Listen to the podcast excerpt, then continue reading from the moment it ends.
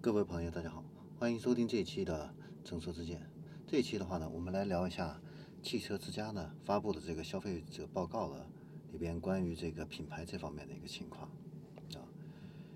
嗯，在这个报告里边呢，首先呢，第一个核心的关键的一个信息的话呢，就是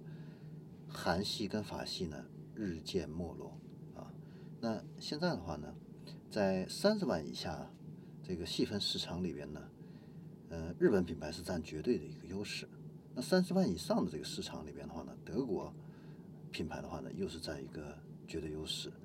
那豪华品牌的一个销量的一个榜首，基本上就是 BBA 啊，这个非常强势。嗯，那韩系的这个跟法系的这个市场主力区间，现在已经是降到了十万以下这样的一个产品啊。那这个区间的话呢，是中国国产品牌的一个主战的一个占地。然后我们再来看一下豪华品牌，那豪华品牌里边的话呢，宝马的美誉度是最好的，那奔驰的话呢，相对来说比较均衡，那奥迪的话呢，是认知度呢比较高一些，那第二个阵营的话呢，雷克萨斯是比较突出一些，那雷克萨斯的它的这个美誉度的话呢，已经跟这个第一梯队的话呢，达到了一个相同的一个水平，跟这个同阵营的其他的品牌的话呢，已经拉开了这样的一个差距。那认知度、美誉度比较差的品牌的话呢，主要是三个，一个是捷豹，一个是路虎，还有一个就是英菲尼迪啊。这个已经是这个在认知度和美誉度这方面的话呢，是远远的掉队了，已经是啊。那伴随着中国人口老龄化这样的一个趋势啊，中国人口出生最多的年龄段实际上是七八十年代这样的一个年龄段。那现在是汽车行业的这个主要的一个消费群体，这部分人呢是人口是最多的。那九零后、零零后的话呢，它的这个人口实际上是一个下降的这样的一个趋势。呃，所以呢，呃，整个车市的话呢，也伴随着这种人口的一个情况，发生了这样的一些的一个呃变化啊。这个变化的话呢，就是消费的这样的一个。呃，升级的这样的一个趋势啊，所以你会发现豪华品牌的话呢，这几年呢销售增速的话呢，一直都还不错，但是其他的这个非豪华品牌的话呢，销量下滑呢还是比较厉害的啊。呃，这个跟人口这方面有非常重要的一个呃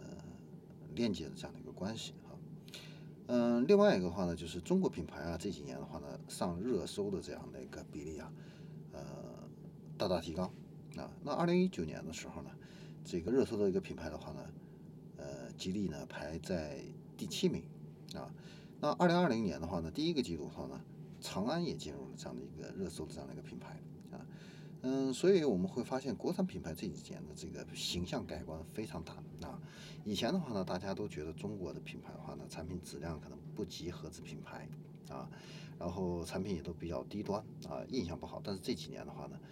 呃，国产品牌的这个产品确实大为改观啊，也已经改变了这个在客户心目中的这样的一个形象。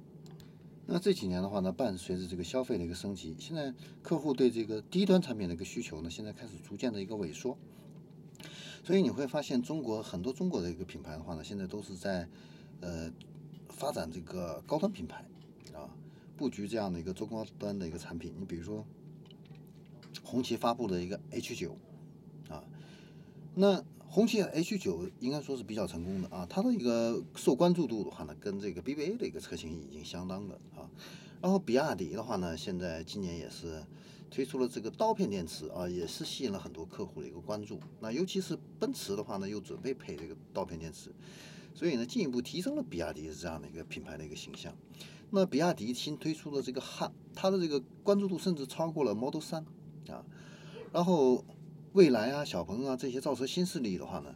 嗯，在用户心目中的这个影响力的话呢，也是在不断的这个增强啊。所以这几年的话呢，嗯，头部的这些中国品牌的话呢，应该说是这个被强化的一个趋势比较明显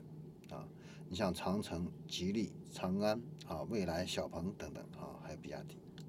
所以伴随着这样的一个经济危机的一个出现，我们会发现。这个整个汽车行业在进入一个优胜劣汰的这样的一个阶段，那竞争力比较差的这种低端车的话呢，会被淘汰。你比如说像海南的马自达啊，现在已经是挣扎在这个退市的这样的一个边缘啊，所以未来呢，两极分化的话呢，会越来越严重。好，那这里是正说之见，我们这一期的话呢，就先聊到这里，我们下一期再见。